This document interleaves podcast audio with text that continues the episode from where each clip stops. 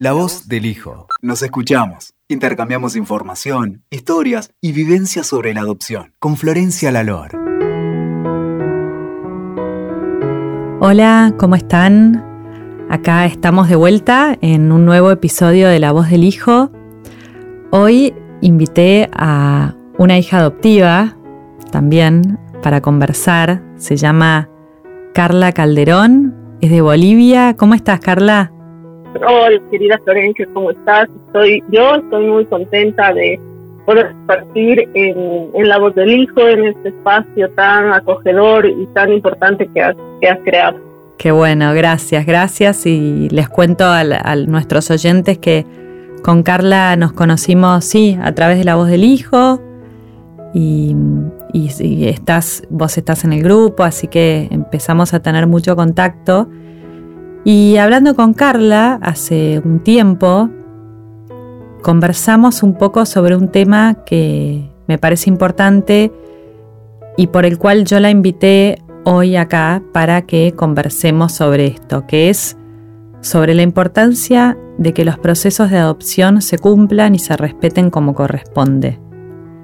Pero antes de, de meternos en profundidad en este tema, Carla, ¿por qué no nos contás un poco quién sos vos, para que la gente te conozca, sepa quién sos. Tal vez querés contar un poco tu historia de hija adoptiva.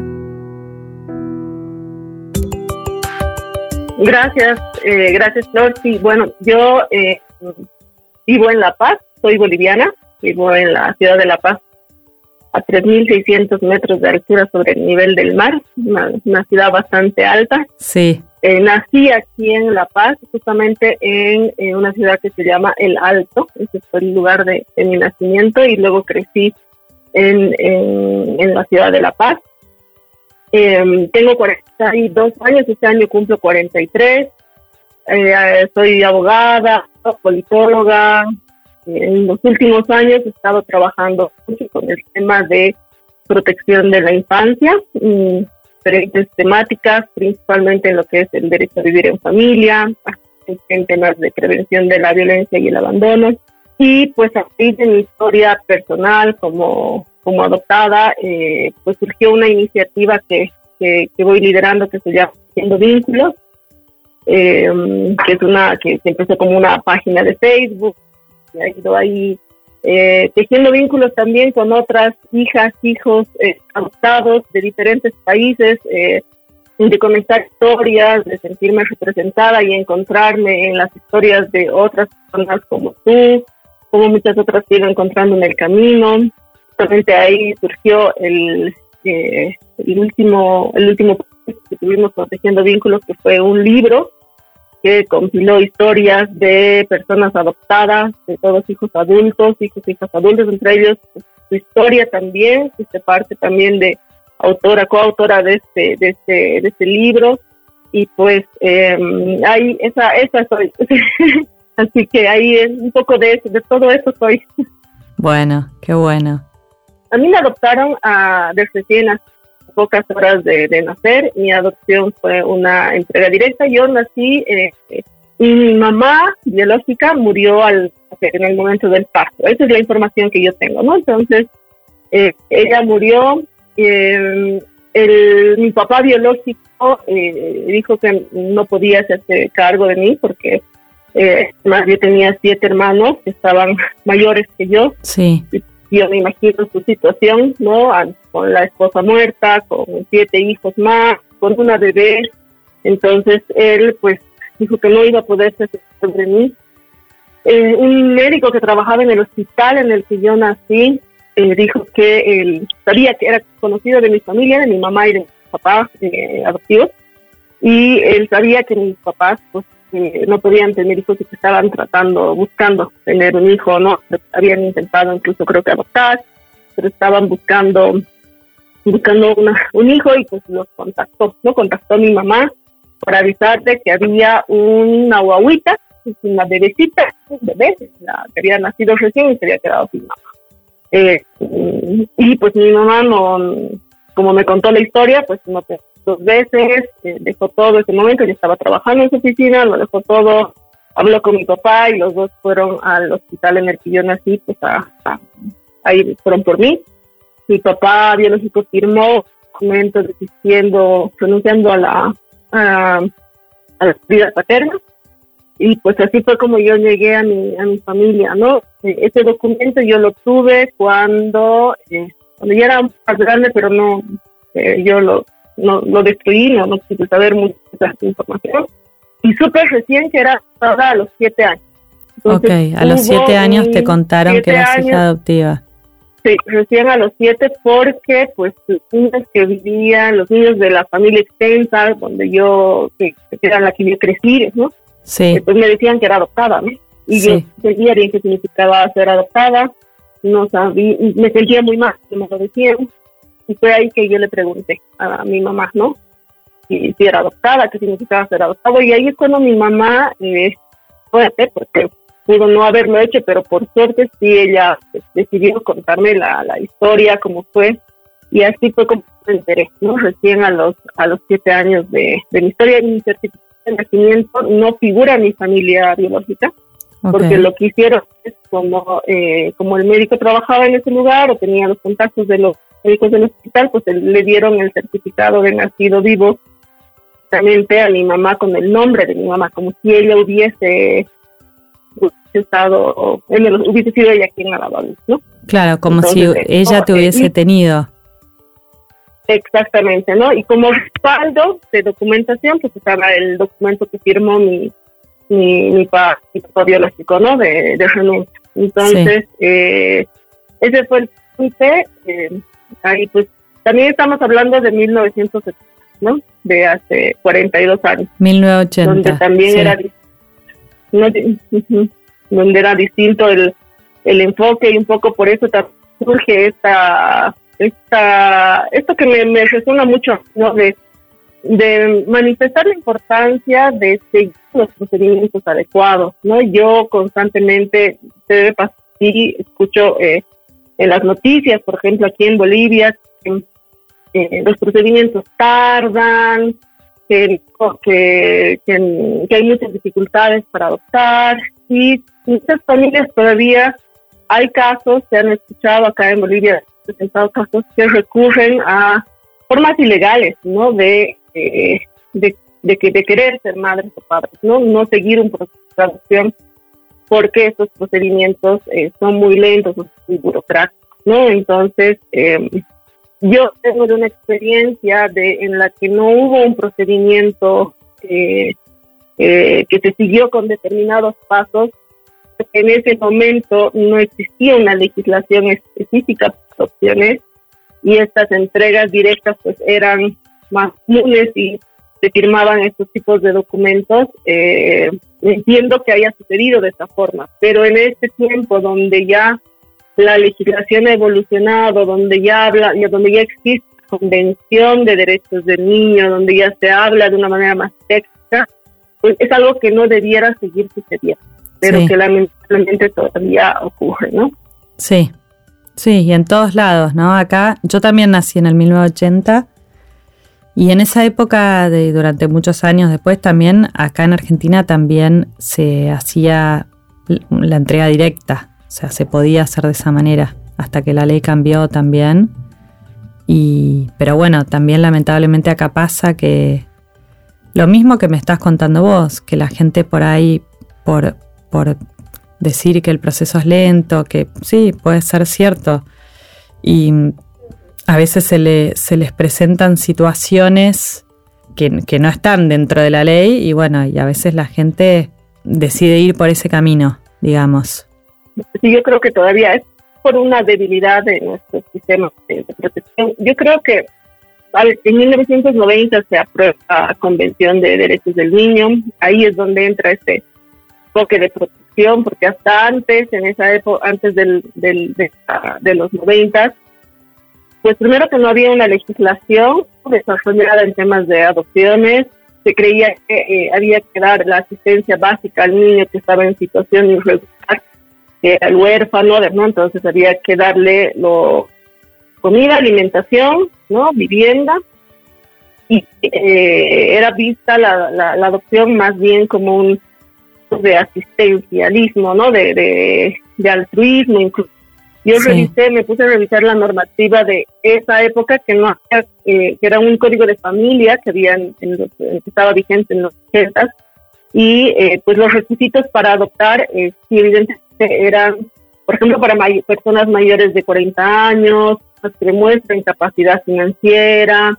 Eh, entonces, yo en algún momento hablando con mi mamá, con mi mamá adoptiva, ella decía eh, que intentó seguir el procedimiento, pero que no pudo, porque no pudo demostrar que tenía capacidad de control económica y además porque tenía mentalidad y que más bien se privilegiaba en ese momento más las adopciones internacionales, ¿no? Porque había una visión de que el niño iba a estar mejor fuera del país y que eh, esta visión de salvadores también, ¿no? De, que la, adopción iba a salvar a niños de la situación en la que se encontraba al, eh, al estar en contagio, ¿no? Entonces, em, en ese momento se veía Carla, y contame ahora cómo es. Ahora también el gobierno en Bolivia promueve, sigue promoviendo esto de que los niños bolivianos sean adoptados por personas de afuera, de otros países, o eso ya no sucede? Sí, ahora ya, eh, ya con la, después de que eh, se aprueba la convención, de que Bolivia ratifica los, eh, ratifica la,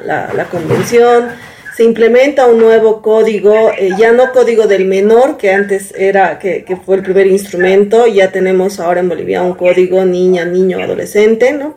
tratando de mantener esta idea de que el niño es un sujeto de derechos. Y en esta normativa actual vigente este, ya se establecen procedimientos claros ¿no? para la adopción. Se define, se establece la, adopción nacional y la internacional. Em, se establecen requisitos diferentes. Existe una prioridad para la adopción nacional. ¿no? Se busca que eh, evidentemente los niños sean adoptados en familias bolivianas, pero que evidentemente la adopción internacional está sujeta a los convenios que tienen que haber entre los estados em, y generalmente es para casos, algo que pasa que no sé cómo es, es por allá, pero bueno, aquí eh, todavía em, ya está cambiando un poco en el último tiempo pero hasta hace unos añitos siempre había mayor preferencia para la adopción de niños pequeños. Entonces, eh, había muchos niños en situación de adoptabilidad que eran ya más grandecitos, ¿no? Entre, por sobre los cinco años. Y sí, evidentemente, familias eh, extranjeras fuera de Bolivia sí estaban dispuestas a, eh, a postular para, para ser familia de un niño que sea eh, ya mayor, ¿no? Mayor de sobre los 5 o 6 años más o menos, ¿no? O con alguna discapacidad también. Entonces, en esos casos, pues, eh, pues sí hay esta, esta preferencia de la, de la adopción, ¿no? Pero es, se privilegia más la adopción nacional. Un poco porque también hay este enfoque de, la importancia de que el niño se mantenga en su familia, en su, contexto, en su contexto cultural, ¿no? Eh, yo creo que algo que ha ido evolucionando mucho, por lo menos eh, yo, yo noto que sí hay una mayor conciencia, o más que conciencia, un conocimiento mayor de lo que es el derecho a vivir y crecer en familia, ¿no? Y que la adopción es una medida de protección para garantizar ese derecho a un niño que lo ha perdido, que ha perdido ese, esa, que ha perdido por completo su familia que no quiere decir que esté en situación de orfandad necesariamente, pero que, sea, que ha perdido su, su familia, el cuidado familiar y que necesita una familia sustituta, ¿no? Y esta familia sustituta es, se ejerce a través de la, de la, adopción. Yo creo que eso es como que algo que tanto en las, en las eh, instancias de, públicas que ven temas de adopciones, como en las familias que están postulando, en las mismas familias adoptivas ya de las asociaciones, es algo que está muy eh, que ya está reconocido, ¿no? Como un derecho. Sin embargo, todavía hay mucho que trabajar, ¿no? Porque hay todavía esta idea de eh, que todos los niños que están en los centros de acogida, en las casas hogar, que no eh, son no tienen son huérfanos y no es así. Muchos de estos niños sí tienen familia, no ha sido la orfandad una causal para que estén en un centro de acogida, a veces han sido situaciones de negligencia, de violencia, ¿no? Entonces, em, lo que se debe privilegiar, y eso es algo que es importante y que yo siempre lo recalco, muchas veces piensan que por yo ser adoptada eh, voy a promover las adopciones automáticamente, ¿no? Como que voy a decir que sí, que hay que adoptar y más, ¿no? Yo siempre lo que digo, la primera opción es que se mantenga la familia unida.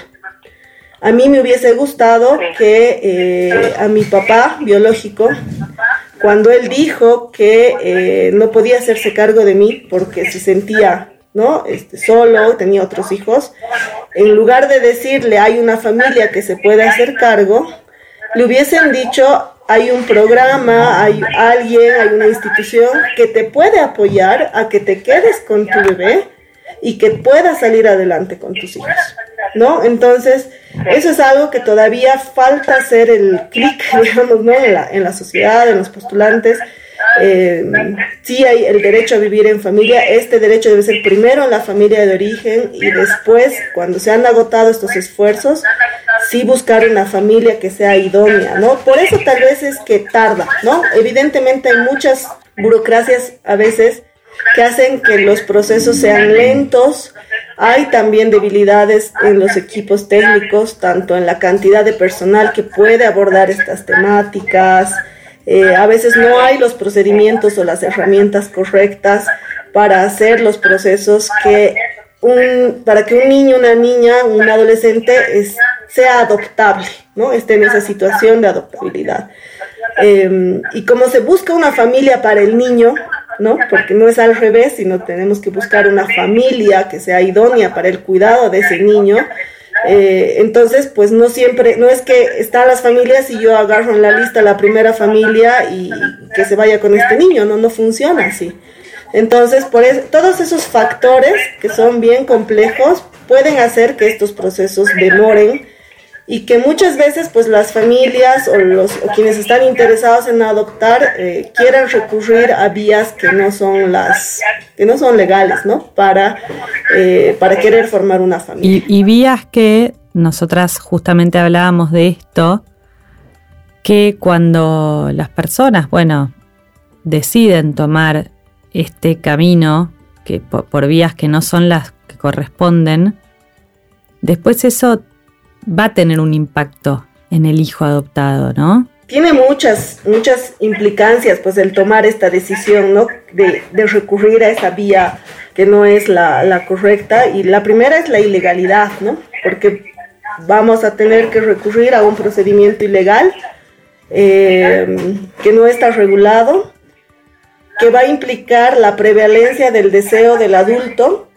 sobre el derecho del niño, entonces ya no es el derecho del niño a tener una familia, sino es cumplir mi deseo, mi expectativa de ser madre o padre, eh, sin pensar en el, eh, en, el, en el, niño o en el bienestar del, del niño.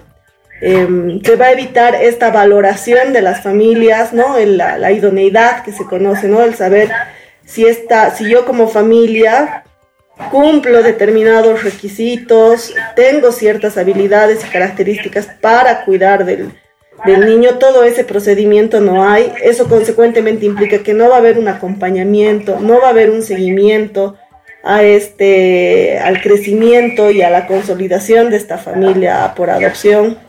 Y también hay una situación de, poder, ¿no? Porque eh, generalmente cuando se recurren a estas vías, pues hay una persona, hay una familia biológica, hay una madre biológica que está en una situación de alta vulnerabilidad, ¿no? Hay una familia que está en una situación de, riesgo muy alto y eh, pues que toma decisiones probablemente sin estar eh, debidamente informada y sin haber recibido los apoyos que, que, que, hubiese sido ideal que esté, ¿no? Y sobre todo esto del impacto que tú decías, ¿no? El impacto ya en nosotros. ¿No? Todo esto va a decantar en que exista ese, ese impacto que es, que es fuerte, ¿no? Es que, muchas veces se piensa, porque evidentemente estos, estas vías alternas de adopción ocurren cuando son bebés recién nacidos, ¿no? Bebés muy pequeñitos.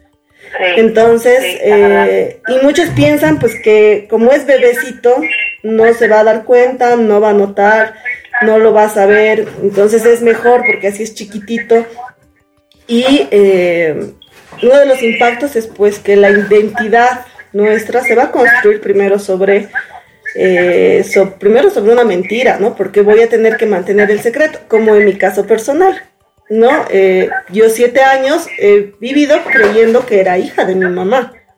No es que no, lo soy ahora, ¿no? pero he creído que yo era hija biológica de mi mamá, hasta que, me han, hasta que ha tenido que surgir este hecho de que me digan que era adoptada y yo recién conocer eso, ¿no? Entonces, ese es un impacto muy fuerte en la vida de un niño, ¿no? Eh, eh, sobre qué construyes la identidad de ese niño, ¿no? Sobre todo un proceso que va a estar basado muchas veces en la mentira, ¿no? Entonces, eh, y que ya luego en la edad adulta también va a tener sus, sus impactos, ¿no? Entonces no va a poder haber un acompañamiento. Eh, la búsqueda de orígenes es muy, se hace mucho más compleja porque si yo quisiera, por ejemplo, ir al hospital, ¿no? Que lo he hecho, se los, yo he buscado el hospital donde he nacido y eh, ya no es más un hospital, ¿no? Y ahora es una oficina, además, pero digamos que siguiese funcionando como un hospital y yo voy y les pido que quiero ver el archivo del 23 de mayo de 1980 para ver las personas que han dado a luz en esa fecha. Va a aparecer el nombre de mi mamá, de mi mamá adoptiva, no de mi mamá biológica. Entonces no voy a tener esa información y el no tener esa información pues es, es, algo muy fuerte para nosotros y tú, y tú lo sabes, ¿no? Es un, es un impacto muy duro porque no tengo esos datos, no tengo esa información. Sí, sí, es muy difícil eh, vivir con, con la noción de que, bueno, de que tal vez uno nunca pueda saber, ¿no? Y me quedé pensando que, que también, eh, pensaba en tu historia, ¿no? Que a vos, bueno, por, por las circunstancias que viviste, que porque tu, tu me parece que eran tus primos los que te decían que eras adoptada, finalmente te terminaron diciendo, pero también, y debe haber casos en donde nunca se les dice, ¿no? Y, yo lo que pienso es, bueno, después este hijo o esta hija adoptiva crecen y llegan a la adultez y, y me parece triste pensar que tal vez la base del vínculo con sus padres es un secreto, ¿no? Como con un secreto ahí, lo no dicho, que siempre va a tener un, un impacto de hecho en toda la familia, no solo en el hijo. Eh, muchas veces los padres ya se sienten que no saben cómo decírselo. Exactamente, porque evidentemente mientras más pasa el tiempo, más cosas tienes que ir haciendo para cubrir ese secreto, ¿no? Para que no se desvele el secreto. Entonces cada vez se vuelve un problema mucho más, mucho más grande y se, y se, y se origina otra herida. O sea, ya teníamos la herida del abandono, probablemente la herida del rechazo. Eh, se genera otra herida que es la herida de la traición, ¿no? Entonces, porque nos sentimos traicionados también de que no nos hayan dicho la, verdad, ¿no? Que no nos hayan dicho en su momento lo que necesitábamos saber para construir nuestra, nuestra identidad, para tener eh, estos elementos de nuestra historia, que nos ayuden también luego a seguir, a seguir adelante, ¿no? Yo tengo una anécdota con mi mamá, mi mamá, mi mamá adoptiva, que en algún momento eh, nosotros, bueno, veíamos mucha población migrante aquí en, Bolivia, ¿no? Eh, y, mi mamá me comentaba, me decía que pues que se había enterado que pues hay muchas muchas personas que están como migrantes en condiciones de mucho mucho riesgo incluso estaban eh, dispuestas para que sus hijos pequeñitos, sus bebés, ¿no?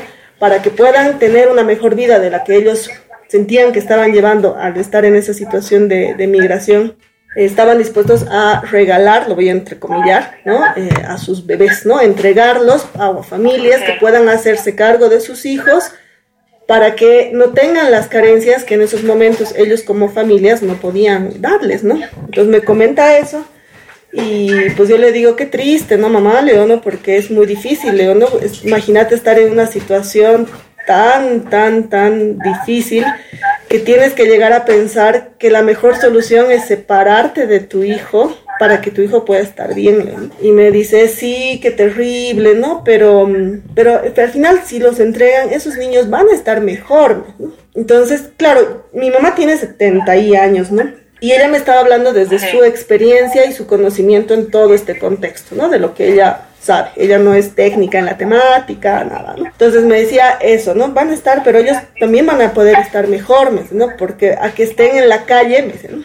A que estén en la calle o que estén sufriendo hambre y también su familia va a estar más tranquila, ¿no? Entonces ella lo veía desde esa, desde esa óptica, ¿no? Y yo le decía, Claro, digo, sí, hay, una, hay necesidades que se pueden llegar a, satisfacer, ¿no? ¿no? La, la, alimentación, pero cuando uno se hace cargo de un niño, a través de una adopción tiene que haber todo un proceso, ¿no? En realidad debería, y yo le explico un poco desde mi punto de vista más técnico, ¿no? Debería haber una, todo un procedimiento, tiene que seleccionarse a la familia, tiene que hacer, ¿no? Tiene que valorarse, ¿no? La, hay, que, hay que ver si esta familia es adecuada para cuidar a ese niño, ese niño realmente, ¿no? Entonces le cuento, le digo todo, ¿no? un poco lo que hemos estado hablando.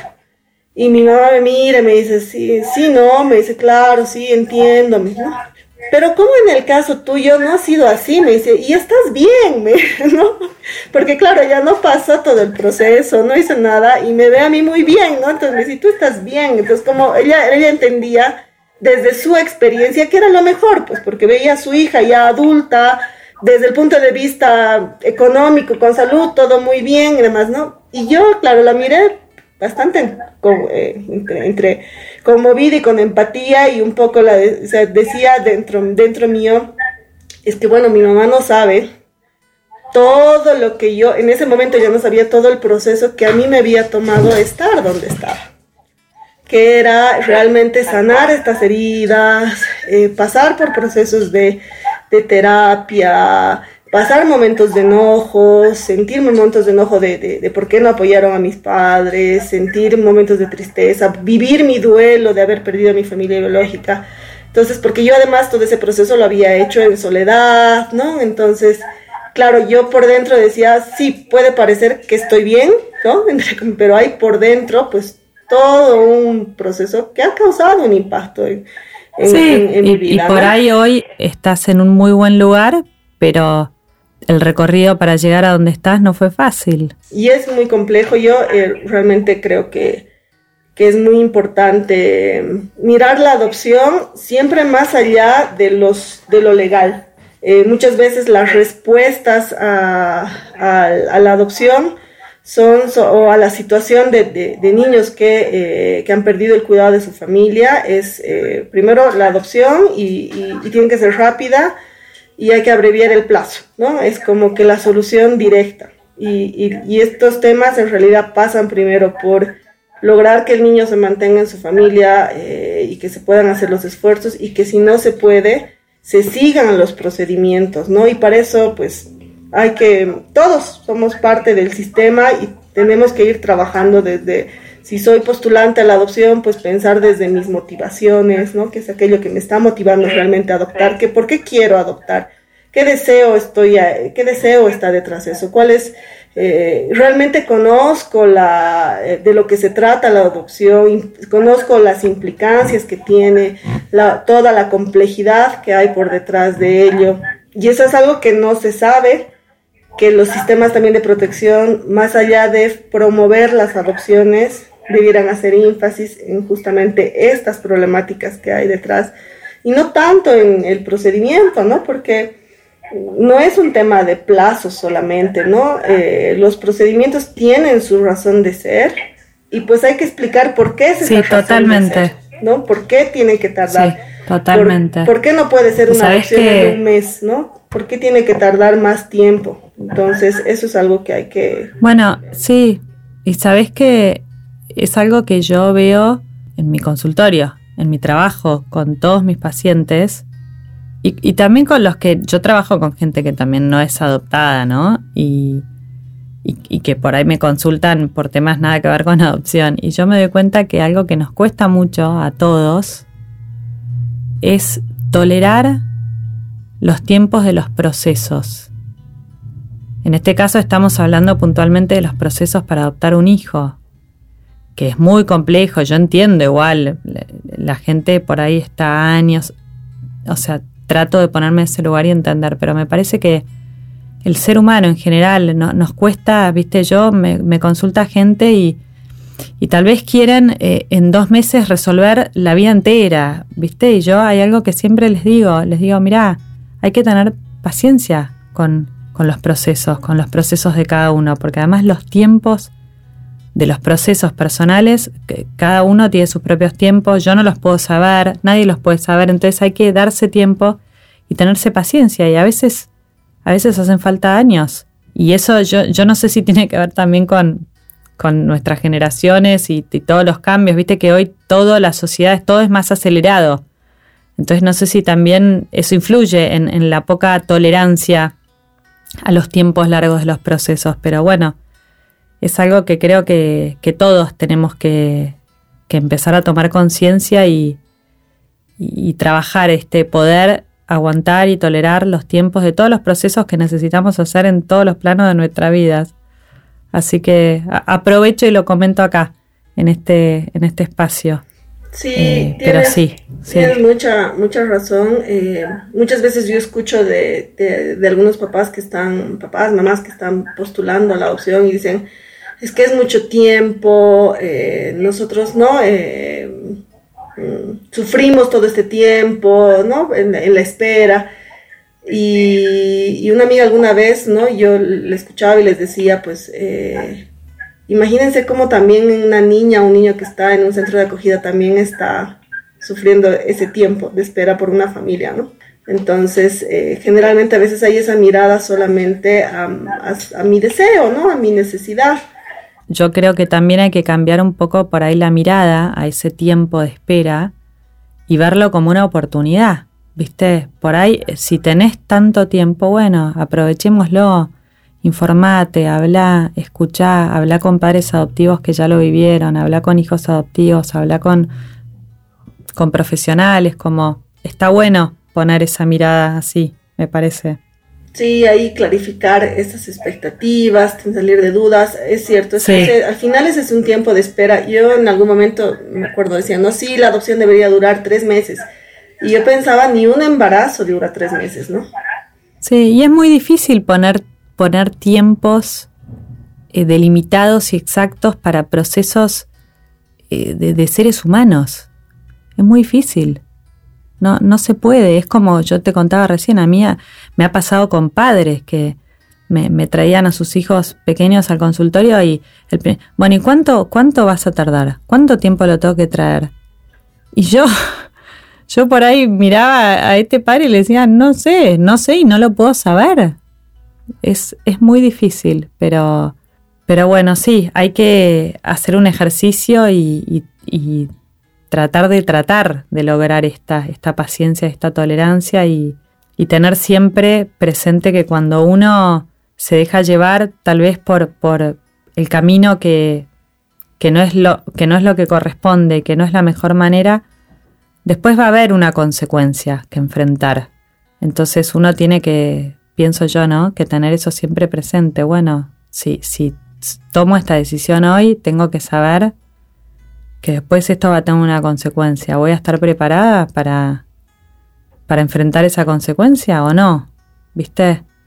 Em, así que bueno, no sé si, Carla, si, si querés, eh, para ir cerrando y despidiéndonos, tal vez dar algún mensaje puntual a, a, personas que tal vez nos están escuchando que estén pensando en, embarcarse en un proceso de adopción o por ahí sentís que ya dijiste todo lo que, lo que querías decir, no sé. Sí, yo creo que solo resaltar esto último que, que tú decías, ¿no? De, de esta importancia de, de, informarse, ¿no? Que si ya ver desde dónde, desde dónde nace mi deseo de adoptar, ¿no? También tener un poco esa claridad, desde dónde está naciendo este deseo que yo tengo de, de adoptar, qué necesidad estoy tratando de satisfacer ahí, o qué es lo que estoy buscando y si realmente tengo todo el conocimiento necesario de lo que implica la adopción y de qué se trata y si entiendo que esta es una medida de protección además. Entonces esta información y cuando yo, cuando ya he, he logrado despejar estas, estas, clarificar mis motivaciones, eh, pues aprovechar este tiempo que tú decías, ¿no? De informarme más, de poder ir generando habilidades también que van a representar los desafíos que seguramente se van a presentar cuando para formar la familia ya por adopción. Entonces ya viene eh, ver ese proceso de esa, de esa forma y siempre pensar en esto, ¿no? En este impacto que puede haber. Creo que escuchar a, a personas como tú, como yo, como tantas otras voces de, de personas adoptadas adultas, ahora que podemos contar nuestra experiencia, eh, escuchar estas voces de primera mano es fundamental, es importante, creo que sí es algo, escuchamos sí con otros, otros padres activos a veces, pero es importante escuchar realmente a, a la voz del hijo para conocer cómo es esa perspectiva también. Y creo que ahí ya en este tiempo hay muchos recursos para eso, muchísimos más comparados a los que tenían nuestros, nuestros, nuestras familias cuando nos han adoptado a nosotras, ¿no? Entonces, eh, hay muchos más recursos para, para hacerlo y pues eh, es importante que puedan seguir ese camino, ¿no? Y con paciencia, ¿no? Con paciencia que, que, que va a ser lo, lo, lo, principal para poder ir avanzando y sobrellevando todos los desafíos que se van a ir presentando y pensando siempre que la centralidad siempre va a ser el, el niño, ¿no? La niña. Sí, el bienestar del niño, sí.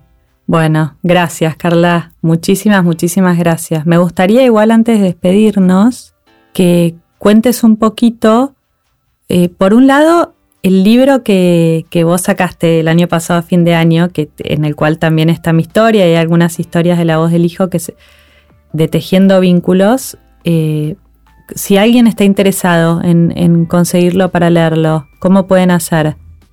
Súper, el, bueno, el libro es, em, es una compilación de 22 historias. Son 21 eh, historias y una, y una imagen, ¿no? Una obra de arte que, que es igual de una hija adoptada. Sí. Fueron ocho países. Son, eh, son las 22 voces de eh, Latinoamérica, ¿no? De la adopción contada desde sus protagonistas. Es de distribución gratuita por eh, en medio digital.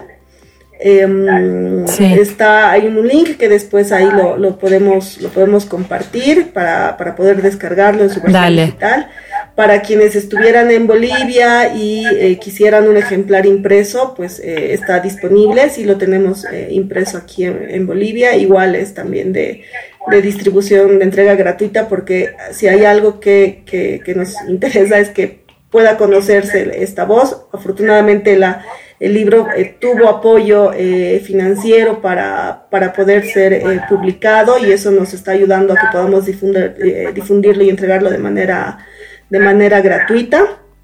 es un Qué libro bueno, con historias donde si, si eres hijo adoptado, pues con seguridad te vas a encontrar en alguna de esas historias, en alguna parte de, de, de esas líneas si eres familia por, uh, por adopción, pues eh, muchas de estas preguntas de qué pensará mi hijo, qué pensará mi hija, eh, encontrarán respuestas en muchos de, lo, de los textos que, que, se encuentran en el libro.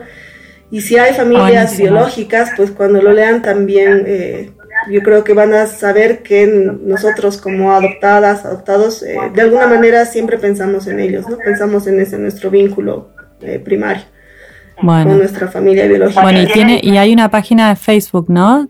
Sí, la, Tejiendo Vínculos. La página de en Facebook estamos como Tejiendo Vínculos, igual en Instagram también. Y eh, sí. pues al igual que tú, también te, eh, inspirada también un poco por ti, es tengo, hay un podcast, el podcast de Tejiendo Vínculos. Sí, sí. Que se llama... Quería que cuentes también. Sí, se llama Mamá, soy adoptada. Eh, y que viene justo de esta pregunta que yo le hice a mi mamá cuando eh, me decían adoptada.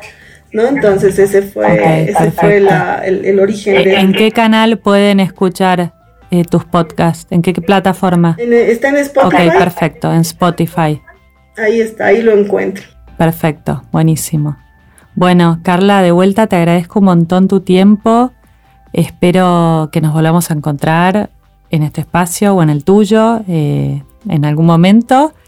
Y mmm, quiero agradecerle mucho a las personas que siempre nos acompañan. Quiero recordarles que si quieren más información pueden ingresar al sitio web que es www.lavozdelhijo.org y también seguir la cuenta de Instagram que es La Voz del Hijo. Muchas gracias y Carla, gracias de vuelta. Gracias a ti, Flor. Te mando un abrazo grande.